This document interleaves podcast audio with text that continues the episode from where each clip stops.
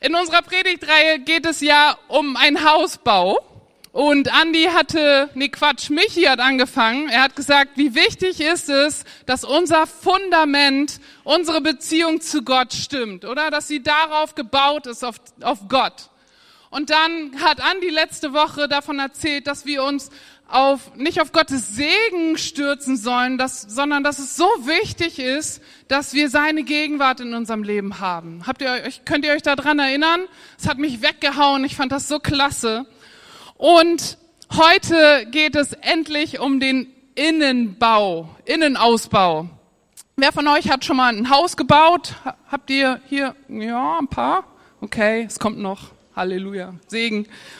Und der Innenausbau heute geht so ein bisschen so um unsere Produktivität, unsere Träume im Leben, unsere Pläne, unsere Strategien und unsere Lebensentscheidungen. Das ist so das, das Bild dafür.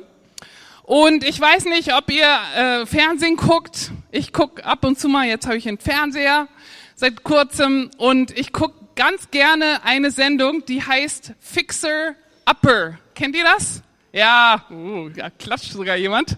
Nicht schlecht. Ich gucke das auch super gerne. Da geht's um so ein Ehepaar aus Texas, die günstige und renovierungsbedürftige Häuser so wieder in so richtig schicke Traumpaläste verwandeln. Ich gucke mir das super gerne an. Und die zeigen so ihren Kunden drei Objekte, alle so runtergekommen, recht schräg, hässlich. Also man denkt schon, oh, nimm das nicht, das sieht doch blöd aus. Und die gehen dann mit ihren Kunden durch diese Häuser und ähm, sagen so, passt auf, so könnten wir das machen. Hier die Wand, die muss raus und dann erweitern wir dort die Fensterfront und manchmal reißen sie das ganze Haus ab, das Fundament bleibt stehen und dann ziehen die irgendwie neue Wände hoch und ich finde das immer super spannend, dass jemand das so kann. Ne? Also die gehen in das Haus rein und träumen schon und haben gar nicht dieses Haus im Blick, sondern das, was da mal irgendwann stehen soll. Und nach all dieser Arbeit, also der Mann von, von dieser Frau, der muss dann irgendwie alles machen, dann kommt so ein Team, so ein Bauteam und die reißen alles ab und bauen wieder auf und dann kommt das Highlight. Ich würde am liebsten manchmal vorspulen, aber irgendwie gehört das andere ja dann auch dazu, man will ja nichts verpassen, dass dann Joanna das Haus dekorieren kann. Also man zeigt dann, wie sie dann in irgendwelche tollen shabby chic Läden nach Amerika fährt, also die wohnen ja da. Und ähm, die Couch kauft. Und das muss der Kronleichter sein. Und dann hat sie noch so einen Schreinermeister, der irgendwelche super tollen Möbelstücke designt. Und dann packen die das da rein. Und das macht super Spaß, das zu sehen. Und ich denk dann immer, oh, oh, was könnte ich hier verändern bei mir zu Hause? Ich schieb dann das Sofa nach da und die Couch, ich weiß auch nicht. Also ich verändere dann immer alles oder will was verändern und mache Pläne und denke, ach, wie könnte das bei mir dann so aussehen? Und darum soll es auch so ein bisschen in, in, dieser Predigtreihe gehen. Also wir sind ja jetzt am Ende, es geht um diese Deko-Teil, diesen Innenausbau. Und ja, einfach wie wichtig es ist, unser Fundament auf Jesus zu bauen dass man sich genaue Gedanken und Pläne machen soll, wie unser Lebenshaus dann aussehen darf und wie lohnenswert es doch dann ist, so diese Arbeit und den Schweiß und auch das Geld ähm, in diesen Rohbau unseres Lebens zu stecken, damit wir dann ja diesen Dekoteil erleben dürfen sich auf Gottes Gegenwart zu stürzen, zu gucken, was kann ich jetzt mit dem, was ich gebaut habe, im Leben anstellen. Und es geht, wie gesagt, um diese Inneneinrichtung. Ich habe euch einen Vers aus Epheser 2.10 mitgebracht. Ihr dürft heute mal entspannt sitzen bleiben, weil ich lauter Verse für euch habe, immer hier mal da. In Epheser 2.10 steht, äh, Paulus sagt, wir sind Gottes Meisterstück. Er hat uns geschaffen, dass wir gute Werke tun, gute Taten, die er für uns vorbereitet hat. Das ist doch einfach mal ein schönes Wort Gottes. Wir, du bist Gottes Meisterstück. Und du bist dafür geschaffen, gute Werke und gute Taten zu tun. Das Beste daran ist dann noch, dass Gott, du musst dir das gar nicht ausdenken oder fieberhaft überlegen, was kann ich denn tun, sondern hier steht, die er für uns vorbereitet hat. Das ist so, als würde ich sagen, Mensch, ich gehe da, geh da doch mal nach draußen, ich habe da was vorbereitet für dich. Und ich meine es ja gut mit euch und ihr dürft dann gucken, oh, was liegt denn da? Ich habe da was schon mal für dich vorbereitet. Gute Werke und gute Taten. Das Problem ist, dass wir oft auf Gelegenheiten in unserem Leben stoßen, die zwar gut erscheinen, aber nicht das Beste sind, was Gott für dich hat oder für uns hat. Es ist was Gutes, aber es ist vielleicht nicht gut für mich, weil Gott es nicht für mich vorbereitet hat. Und in der Bibel, da gibt es einige Beispiele, zum Beispiel Abraham und Sarai, die hatten vom Gott versprochen bekommen, dass sie, wisst ihr, Vater Abraham hat viele Kinder, habt ihr schon mal gehört? Das hat er Abraham versprochen. Du wirst so viele Nachkommen haben, du kannst sie nicht zählen. Und Abraham wartet und wartet und wartet und Sarah ist immer noch nicht schwanger und sie denken, Mensch, was sollen wir tun? Und wenn ihr die Geschichte kennt, dann denken die beiden sich so, dann müssen wir das irgendwie selber an die Hand nehmen und schauen sich die Magd an von Sarah und sagen, okay, vielleicht sollte ich die auch noch zur Frau nehmen und das irgendwie für Gott tun. Also Nachkommen herbeiholen. Aber Gott hat das gar nicht so gemeint und viel Leid ist daraus entstanden. Man hat sich seine Gelegenheit selber geschaffen. Aber so soll es nicht laufen. Oder wir kennen auch König Saul, der dann versucht hat, irgendwie selber den Segen Gottes herbeizuführen durch Gelegenheiten, die er geschaffen hat. Ich habe ja schon gesagt, wir sollen uns auf unser Fundament stützen und unseren Rohbau überprüfen. Und wir müssen in dieser Zeit den Unterschied lernen, was gut erscheint und was gut für uns ist. So bei allen Entscheidungen, die wir treffen, sollen wir Gott um, Rate, um Rat bitten und Entscheidungshilfen erfordern. Gott, was ist das? Ist das für mich? Ist das gut oder soll ich noch warten? Ich habe ja schon ein bisschen erzählt, dass ich gerne meine Wohnung umstelle. Und das war schon so im College so. Ich habe ähm, ständig irgendwie überlegt, wie das zu Hause besser aussehen könnte. Ich hatte zwei Mitbewohnerinnen, wir hatten, wohnten auf engstem Raum und ich saß dann irgendwann so auf der Couch, so alle sechs Monate war das ungefähr, manchmal kürzer, manchmal ein bisschen länger und dachte, hm, also wie würde das denn aussehen, wenn ich das jetzt nach links schiebe und habe dann irgendwie gedacht, noch so ein Vers an der Wand und habe da irgendwie im Kopf die ganze Zeit so Ideen gehabt und meinen Mitbewohnern immer gesagt, ja, wollen wir das nicht mal zusammen umstellen und guckt mal hier, ich habe auch so Skizzen gemalt und die dachten immer so, hat die nichts zu tun, die Frau, die muss auch noch so viel Hausaufgaben äh, schreiben und ich konnte mich aber nicht konzentrieren. Ich saß dann da an meinem Schreibtisch und dachte, ich will nach draußen gucken, die, das Sofa soll woanders sein und ich habe die wahnsinnig gemacht. Bis hin, dass sie dann sagten, ja, wenn wir mal Zeit haben, dann sind die nach Hause gefahren in Urlaub zwei Tage und ich habe dann alleine die ganze Bude umgekrempelt. Ich habe sogar mal so ein, so ein Hochbett irgendwie alleine versucht hochzustemmen und dachte, ich sterbe hier. Ähm, aber ich brauchte das so und ich mache das super gern. Und in meiner jetzigen Wohnung, da hat das so ein bisschen länger gedauert, weil ich mir so ein bisschen unschlüssig schlüssig war, was ich jetzt mit welchem Zimmer anfangen möchte. Möchte ich ein großes Wohnzimmer oder lieber ein Arbeitszimmer oder was ganz anderes?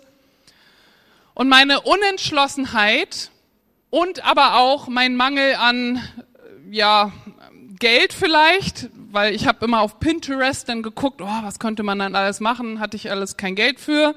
Und außerdem in der Mietwohnung sind die Wände irgendwie so porös, da kann man jetzt nicht die Hängematte ranhängen, die ich eigentlich gerne hätte, oder die Schaukel im Flur oder so. Heidmanns haben eine Schaukel. Ich wollte immer eine Schaukel. Klappt bei mir nicht. Und ich bin dann, ich war dann so ein bisschen gefrustet. Mann, warum klappt das bei mir nicht? Das steht mir nicht zur Verfügung. Und ich glaube, die Welt, in der wir leben, die spiegelt so oft meine Erfahrungen wieder ne, mit der Wohnung. Wenn wir das jetzt mal auf unser Leben ähm, betrachten, da wird uns oft gesagt, dass wir was nicht können, oder? Dass die Wand, die du hast in deinem Leben, die ist zu locker. Da musst du erstmal eine neue Wand ziehen. Du musst erstmal dies oder jenes erfüllen. Und auch in unserem geistlichen Leben ist das so, dass, und ich kenne das auch, dass ich einen Traum habe und dann ich mir entweder selber sage, boah, das ist eine Nummer zu groß für dich, Kati. Oder dass andere mir das vielleicht nicht so direkt sagen, aber, aha, das willst du machen? Ja gut, das ist groß. Viel Glück. Und ich denke, ja, vielleicht, ich habe vielleicht nicht das Können, ich habe nicht den Blick dafür, ich habe nicht die Ressourcen, ich, ich kann das nicht so gut planen wie manch anderer. Und dann gibt man auf, dann ist man gefrustet. Oder vielleicht kennst du das, du denkst, ein Hausgruppenleiter, das wäre vielleicht was für mich oder ich könnte den Bereich vielleicht nehmen oder leiten oder dies und jenes tun und dann sagt eine kleine Stimme in dir, naja, da musst du dich aber noch ein bisschen besser organisieren. Hausgruppenleiter, da musst du ein bisschen besser dich in der Bibel auskennen. Deine Menschenliebe, ja, die müsste noch ein bisschen besser sein. Da kommt was auf dich zu, das ist eine Nummer zu groß für dich. Du willst auf eine Bibelschule gehen, du bist ein bisschen zu alt dafür. Komm, ne, das machen jetzt jüngere Leute. Du willst hier Azubi werden in der Gemeinde, da sind schon ganz schön viele. Amen. ich weiß nicht, ob du da so reinpasst. Du bist vielleicht zu jung, zu alt, du hast kein Geld. Wie soll das alles klappen? Du hast doch schon einen Job. Oder du willst anderen von Jesus erzählen, ich weiß nicht, ob ich mich das traue. Da muss man doch so einen Evangelisationskurs mit Phil gemacht haben. Habe ich nie gemacht. Ich glaube, ich habe keine Zeit dafür. Und ständig, die Liste ist endlos, kommen dir Sachen in den Kopf, die du dir selber sagst oder die andere dir spiegeln, wo du sagst, ich glaube, meine Wand ist zu porös, meine Wohnung ist zu klein, mein Rohbau ist nicht richtig. Aber wisst ihr, wie die Wirklichkeit wirklich aussieht? Dafür bin ich heute hier, um euch die Wirklichkeit zu sagen. In Epheser 3:20, in Gottes Wort, da spricht Paulus uns eine Wahrheit aus, die der Feind immer wieder verdreht. Jeden Tag, jede Sekunde. Und Paulus sagt hier, Gott aber kann. Sagt mal alle, kann. Lauter kann. Genau, Gott kann viel mehr tun, als wir jemals von ihm erbitten oder uns auch nur vorstellen können. So groß ist seine Kraft, die in uns wirkt. Amen. Das ist wahr. Gott kann. Er, er, er konnte nicht mal oder er wird vielleicht mal können oder für den oder die kann er, aber für dich nicht, sondern hier steht, Gott kann. Er hat niemals gesagt, dass wir nicht groß träumen dürfen. Er hat uns keine Schranken auferlegt. Die haben wir uns gedacht. Die legen wir uns selber auf. An anderer Stelle in der Bibel heißt es, wir haben nicht, weil wir nicht bitten. Und Gott möchte, dass wir um Dinge bitten. Warum tun wir es nicht? Ich glaube, wir Christen denken manchmal, wir dürfen nicht viel haben. Manche Geschichten, die uns dann noch so in, in Kindheit irgendwie erzählt wurden, die drehen sich in unserem Kopf. Der Feind macht da dann auch noch ein bisschen was. Und wir denken, wir dürfen als Christen nicht einen Besitz haben. Aber wisst ihr noch, Andi hat, hat letztes Mal davon gesprochen, dass wir uns nicht auf den Segen nur verlassen dürfen oder den Segen haben sollen, sondern Gottes Gegenwart. Und ich habe euch noch eine Textstelle mitgebracht, Matthäus 25, 29, da steht, Jesus sagt das hier, wer das, was ihm anvertraut ist, gut verwendet, dem wird noch mehr gegeben und er wird im Überfluss haben. Das steht hier. Das sind nicht meine Worte, wie ich es immer gern hier sage, das steht hier in der Bibel. Jesus sagt, wenn du das, was dir gut, äh, was, was dir anvertraut ist, gut verwendest, hier haben wir wieder gut. Wir lernen gleich noch, was gut bedeutet. Wenn du das gut verwendest, dann wird dir noch mehr gegeben und du wirst im Überfluss haben. Das ist doch mal eine Zusage. Und wie ich schon gesagt habe, Andi hat gesagt, wir, wir sollen nicht Gottes Gegenwart streichen und sagen, wir wollen nur das, den Segen haben. Und ich finde es immer wieder faszinierend und traurig auch zu lesen, wie Israel gesagt hat, wir wollen nicht, dass Gott direkt zu uns spricht. Er nähert sich uns, aber wir wollen es nicht. Mose, geh du, weil wenn wir mit Gott sprechen, dann werden wir sterben. Es ist so eine traurige Stelle in der Bibel und von Anbeginn der Zeit, wo der Sündenfall war, ist das passiert. Dass wir Menschen Angst vor Gott haben, dass wir ein Bild haben von Gott, was nicht der Wirklichkeit entspricht. Wir sind enttäuscht, wir haben Angst, wir, wir verstehen ihn nicht. Aber er möchte, dass wir uns nach seiner Gegenwart sehnen und nicht uns nur auf seinen Segen fixieren. Das ist richtig. Aber Gott möchte einfach nur nicht, dass wir vom Überfluss beherrscht werden. Dass wir sagen wollen, wir wollen Segen, Segen, Segen, Segen, Segen. Gott, du bist mir eigentlich egal, aber gib mir Segen. Gib mir dies, gib mir das, gib mir jedes wie so ein Wunschkonzert. Das möchte er nicht. Aber wenn ich Jesus Worte hier in Matthäus richtig lese, dann heißt das nicht, dass wir uns nicht nach seinem Segen ausstrecken dürfen, oder? Ganz im Gegenteil. Ich glaube ganz fest daran, dass wir den Überfluss, den Gott uns gibt, dass wir den durch unsere Fähigkeiten, unsere Taten, unsere Pläne, unsere Strategien, dass wir die benutzen können für Gottes Königreich.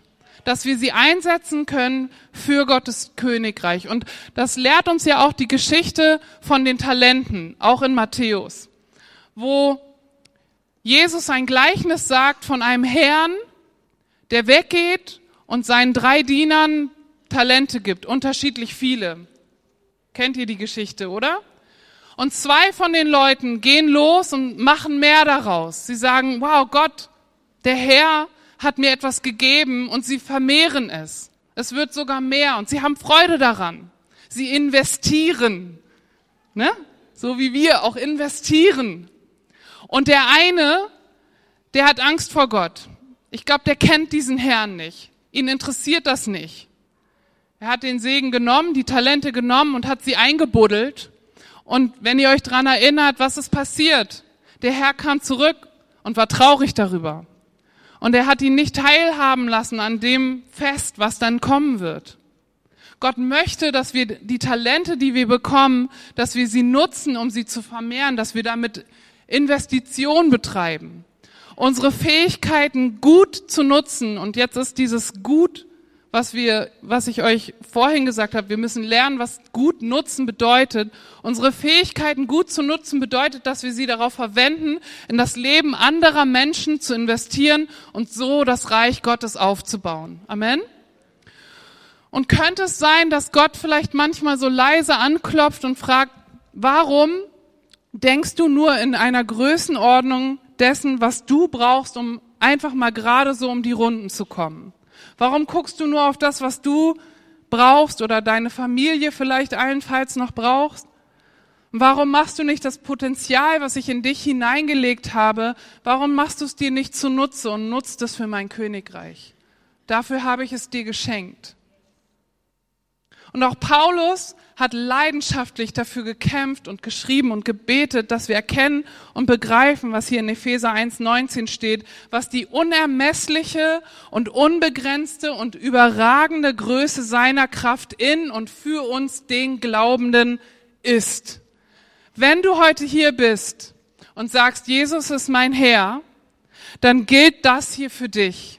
Wir lesen da mal so schnell rüber, aber lasst mich da mal kurz, wenn ihr den Vers mal eben dran lasst. Wir lesen so schnell über die Tatsache hinweg, was hier steht.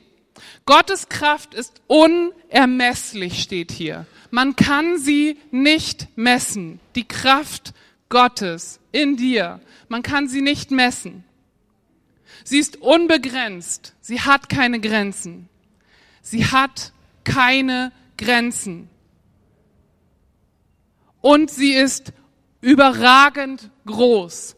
Nichts in dieser Welt, in diesem Universum ist größer als die Kraft, die, passt auf, in uns ist. Sie ist bereits in dir.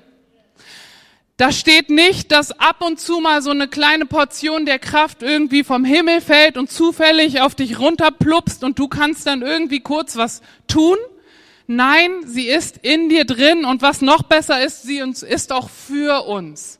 Sie ist für dich bestimmt. Und er schenkt uns die Kraft, die wir brauchen, um das, was wir haben, zu vermehren. Er hat es doch vorbereitet, wisst ihr noch? Ich habe da was für dich vorbereitet. Sie hilft uns fruchtbar zu sein befähigt uns, anderen effektiv zu helfen. Und durch diese Kraft sind wir Lichter in dieser Welt. In dieser Welt, die so schlimm zu sein scheint. Wenn wir uns umgucken, so viele Nachrichten, wo wir die Hände über die Köpfe schlagen und sagen, wie soll das enden? Und wir sind Lichter in dieser Welt und Gott hat uns diese Kraft gegeben. Was sollen wir also mit dieser Kraft tun? Auch hier sagt die Bibel uns ganz genau, was wir tun sollen. In Römer 5, 17 steht, die, welche den Überfluss der Gnade und der Gabe der Gerechtigkeit empfangen, werden im Leben herrschen durch den einen Jesus Christus. Auch wieder eine Textstelle, wo ich denke, habe ich gelesen, check, aber was steht hier wirklich? Das ist zu gut, um wahr zu sein. Ich habe in den Kontext geguckt, in die Elberfelder Bibel, ich habe in den Urtext geguckt, steht hier, dass ich herrschen darf, dass ich herrschen soll? Ja, was in diesem Buch hier steht, das ist die Wahrheit. Wir dürfen und sollen herrschen durch die Gnade in unserem Leben. Und das heißt, wir werden befähigt, jedes Hindernis, das diese Welt uns in den Weg stellt, zu überwinden. Amen. Hier steht, jedes Hindernis, was sich uns in den Weg stellt, werden wir überwinden. Ist das nicht die Wahrheit, die wir glauben? Wo wir sagen, das, was hier drin steht, ist doch die Wahrheit und nicht das, was irgendjemand uns sagt oder uns Grenzen auflegt oder das, was wir uns manchmal sagen. Wenn wir hier reingucken, dann steht hier die Wahrheit. Das ist unsere Bestimmung. Wir sind Überwinder. Wir sind dafür bestimmt, in unserem Umfeld, jeder für sich, in seinem Umfeld, deutlich zu machen, wenn dein Fundament auf Gott steht und dein Charakter und dein Verhalten dadurch bestimmt wird, was Gott von dir möchte, pass auf, dann wird das, was du für ihn in dieser Welt tun sollst, von nichts und niemandem aufgehalten. Und das ist die Wahrheit. Wenn das kein Grund ist zur Freude, dann weiß ich auch nicht. Könnt ihr mal Amen sagen. Dir sind keine Grenzen gesetzt. Dir sind keine Grenzen gesetzt. Das ist die Wahrheit. Schau hier rein. Wenn du entmutigt bist, hier steht die Wahrheit. Nicht das, was du dir denkst, wo du immer dich wieder klein machst. Deine Wand ist porös. Das stimmt nicht. Gott kann sie wieder aufbauen. Daniel in der Bibel war so ein Mann. Der hat sich nicht davon bestimmen lassen, was seine Umstände sind oder was Menschen über ihn ausgesprochen haben. Er war ein Kriegsgefangener, wenn ihr euch erinnern könnt, im Alten Testament. Und er hat einen gewaltigen Unterschied in seiner Welt damals getan gemacht. In Daniel 6,4 lesen wir, dass er sich von allen Ministern und Satrapen auszeichnete, weil ein so vortrefflicher Geist in ihm war. So nahm sich der König vor, ihn über das ganze Reich zu setzen. Das ist doch der Hammer. Stellt euch das mal vor. Daniel befand, in, in ihm war ein so vortrefflicher Geist, der Geist Gottes, dass er, ein kleiner Kriegsgefangener, über das ganze Reich das war ein Riesenreich. Das babylonische Reich war mächtig, das mächtigste damals. Er, ein kleiner Kriegsgefangener, wurde vom König höchstpersönlich über dieses Land gestellt. Das ist doch der Wahnsinn. Und warum war das so? Weil dieser außergewöhnliche Geist hatte Auswirkungen auf Daniels Verstand, seinen Körper, seiner Persönlichkeit, seines Charakters, alles, was ihn ausmachte, was Menschen sehen konnten, zeichnete ihn aus. Und dieser Geist, der lebt auch in dir. Und er lebt sogar noch stärker in dir, weil in dir lebt der auferstandene Jesus Christus, der den Tod überwunden hat. Er bleibt, er ist in dir und für dich. Und solange dieser Geist uns leitet, dann nehmen auch unsere Kreativität, unser Einfallsreichtum, unsere Weisheit, unser Wissen und alle anderen Aspekte des Lebens eine andere Form an, als wenn du dich auf deine Kraft konzentrierst, als wenn du aus dir heraus lebst. Es gibt keine Schranken mehr, wenn wir anfangen zu begreifen, dass diese Kraft in und für uns wirkt. In Daniel 1.20 heißt es, dass er und seine Freunde im ganzen Königreich allen anderen in allem, allen anderen in allem zehnfach überlegen war. allen anderen in allem. Also, wenn ich mir das vorstelle, wenn ich jetzt in Deutschland oder in dieser Welt, glauben wir mal groß, allen anderen in allem zehnfach überlegen bin, dann kann ich zur NASA reinspazieren und sagen, passt auf Leute, ich hab da mal eine Idee. Und die denken, wo hat die das denn her? Glaubst du daran, dass auch dieser Geist, der in Daniel, dieser übertreffliche Geist, dass der in dir lebt? Hier steht die Wahrheit. Hier steht, dass es so ist. Das ist Fakt. Und weißt du, wer du bist? Dieser Geist, der lebt in dir. Diese unermessliche, unbegrenzte und überragend große Kraft in unserem Leben, die sollte uns dazu bringen, groß zu träumen. Nicht nur irgendwie zu sagen, komm, also ich bin Christ, also ist meine Aufgabe, freundlich und gütig und nett zu allen zu sein. Obwohl das für manche vielleicht so ein guter Anfang auch wäre. Was wäre gewesen, wenn Daniel so gedacht hätte? Wenn er das nur auf dieses Freundlichsein, was manche Christen irgendwie denken, dass das alles ist, die Regeln einhalten und irgendwie nett sein.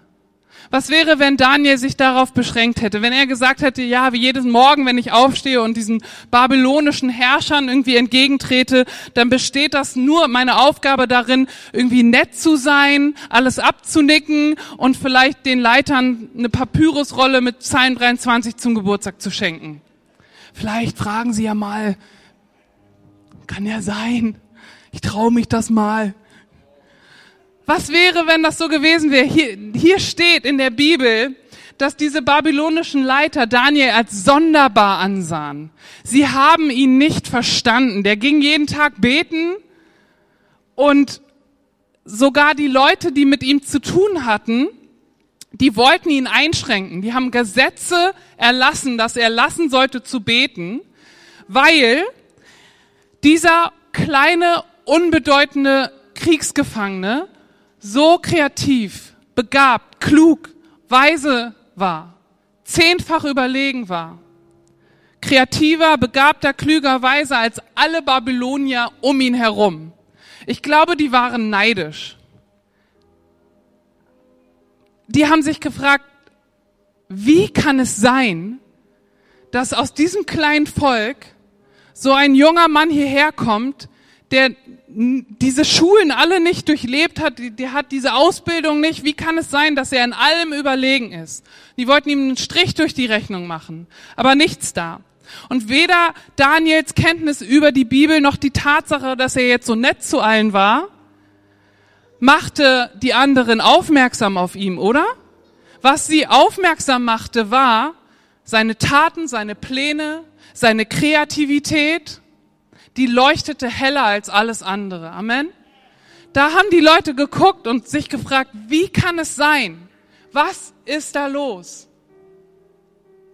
Sein persönliches Fundament, sein Rohbau und seine Ausstattung waren hervorragend.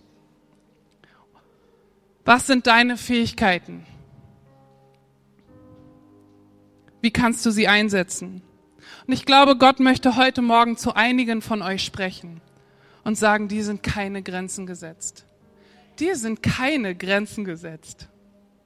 Dir sind keine Grenzen gesetzt. Dir sind keine Grenzen gesetzt. Gott hat dir keine Grenzen gesetzt. Dir sind keine Grenzen gesetzt. Ich wünschte, ich könnte jedem einmal tief in die Augen blicken und sagen, dir sind keine Grenzen gesetzt. Wer du bist und was du tust, bestimmt alleine Gottes Gnade. Fang an, also Gott um eine große Vision zu bitten. Fang wieder an, groß zu träumen und halte daran fest. Halte daran fest, dir sind keine Grenzen gesetzt. Und lasst uns aufpassen, dass wir nicht wie Abraham und Sarah so die erstbeste Gelegenheit nehmen und sagen, ich, ich bastel mir das so zusammen. Etwas, was gut erscheint, aber nicht das Beste ist für unser Leben. Ganz gleich, wo wir in jeder unserer Bereiche von Gott platziert wurden, ob das im Büro ist, ob du zu Hause bist, eine Mama bist. Ich kannte meine Mama, die hatte so viel zu tun mit ihren Kindern in dem Haus und so. Und die hat dann angefangen, weil sie so gut Kekse backen konnte, die hat die Keks, die hat Kekse gebacken, war eine Amerikanerin, meine Mentorin Kay. Und die hat gebacken, was das Zeug hält. Amerikanische Kekse, die waren so lecker. Und dann hat sie angefangen, weil die Nachbarskinder, die haben dann immer die Kekse gegessen.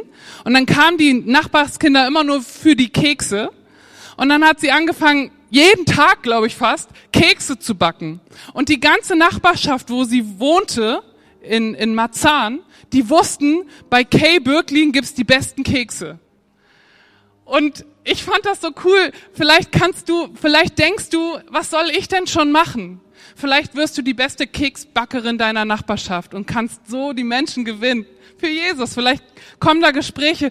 Du bist so kreativ, weil der Geist Gottes dich beflügelt, weil er dir Ideen gibt, auf die kein anderer kommt. Vielleicht sitzt du im Büro und dein Chef guckt immer zu dir in den Meetings, weil auf einmal prasseln da Ideen, von denen er keine Ahnung hat und er fragt sich, wo nimmt der das her? Hey, lasst uns doch leben und sprechen, dass die Liebe Gottes durch uns scheint und dass sie eine Ehrfurcht empfinden vor diesem Jesus, der in uns wirkt. Amen. Das ist unsere Aufgabe. Weil sie Jesus in uns sehen. Uns sind keine Grenzen gesetzt. Amen. Und wenn ich glaube, wenn wir das verstehen, wenn wir anfangen zu sagen, mein Leben ist von dieser Wahrheit bestimmt. Ich vergesse sie so schnell, wenn ich hier nicht reingucke. Glaubt mir mal. Wenn ich hier nicht reinschaue, dann glaube ich die Stimmen, dass ich das nicht schaffe. Aber wenn ich diese Bibel aufschlage und lese, was hier steht, dass ich bestimmt bin zu herrschen, dass die Kraft, die in und für mich ist, unermesslich groß ist, dass sie keiner messen kann und dass Gott mir keine Grenzen aufgesetzt hat, dann kann niemand hier, niemand draußen mir sagen, dass es nicht geht. Dann sage ich, du wirst schon sehen. Ich kann mit Gott. Amen. Und dann kann und Gott so viel mehr tun, als wir jemals von ihm erbitten oder auch nur vorstellen können. So groß ist seine Kraft, die in uns wirkt. Hey, ich bete dafür heute Morgen, dass das in dein Herz fällt, dass du wieder anfängst zu träumen, dass du keine Angst hast, wenn er dir einen Plan gegeben hat oder einen Traum gegeben hat, diesen auszufüllen. Wenn ich mit Straßenlicht unterwegs bin, dann haben wir manchmal ein bisschen Schiss so Menschenfurcht irgendwie. So was werden die sagen? Wie werden die uns angucken, die Frauen? Hey, wenn wir nur glauben würden, dass hier steht, uns sind keine Grenzen gesetzt. Manchmal würde ich euch am liebsten mitnehmen, so die Band so im Bus. Und dann singen wir so, er kämpft unsere Kämpfe. Amen. Vielleicht können wir das ja mal machen, so. Kavi, ich lade dich mal ein. Ihr sitzt dann im Bus und singt. Weil wir das so schnell vergessen, oder? Wir vergessen das so schnell.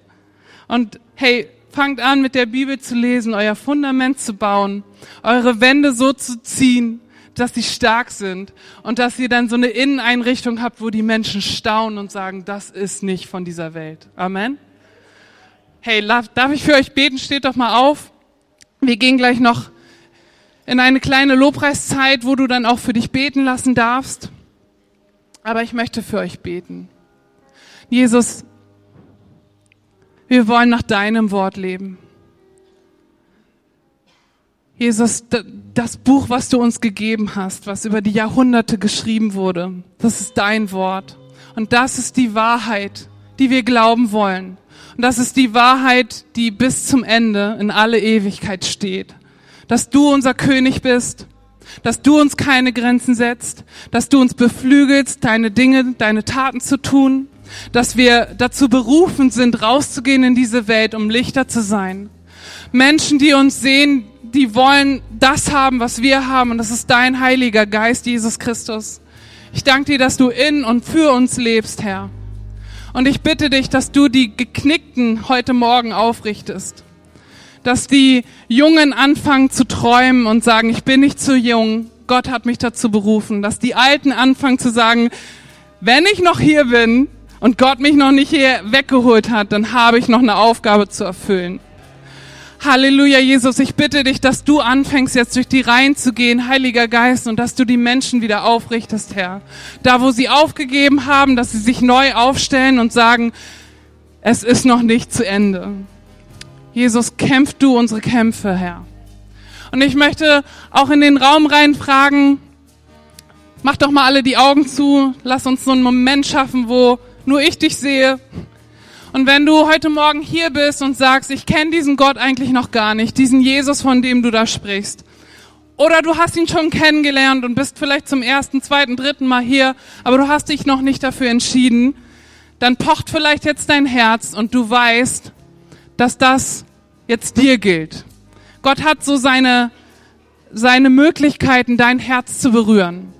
Und wenn du heute Morgen hier bist und sagst, ich möchte mein Leben unter Gottes Herrschaft stellen, und dann ist diese unermessliche, unbegrenzte Kraft auch die meiner, meines Herzens, dann darfst du dich heute Morgen dafür entscheiden. Dann möchte ich dich bitten, dass du mutig bist, wenn alle Augen geschlossen sind, dass du dich jetzt meldest. Streck mir mal deine Hand entgegen.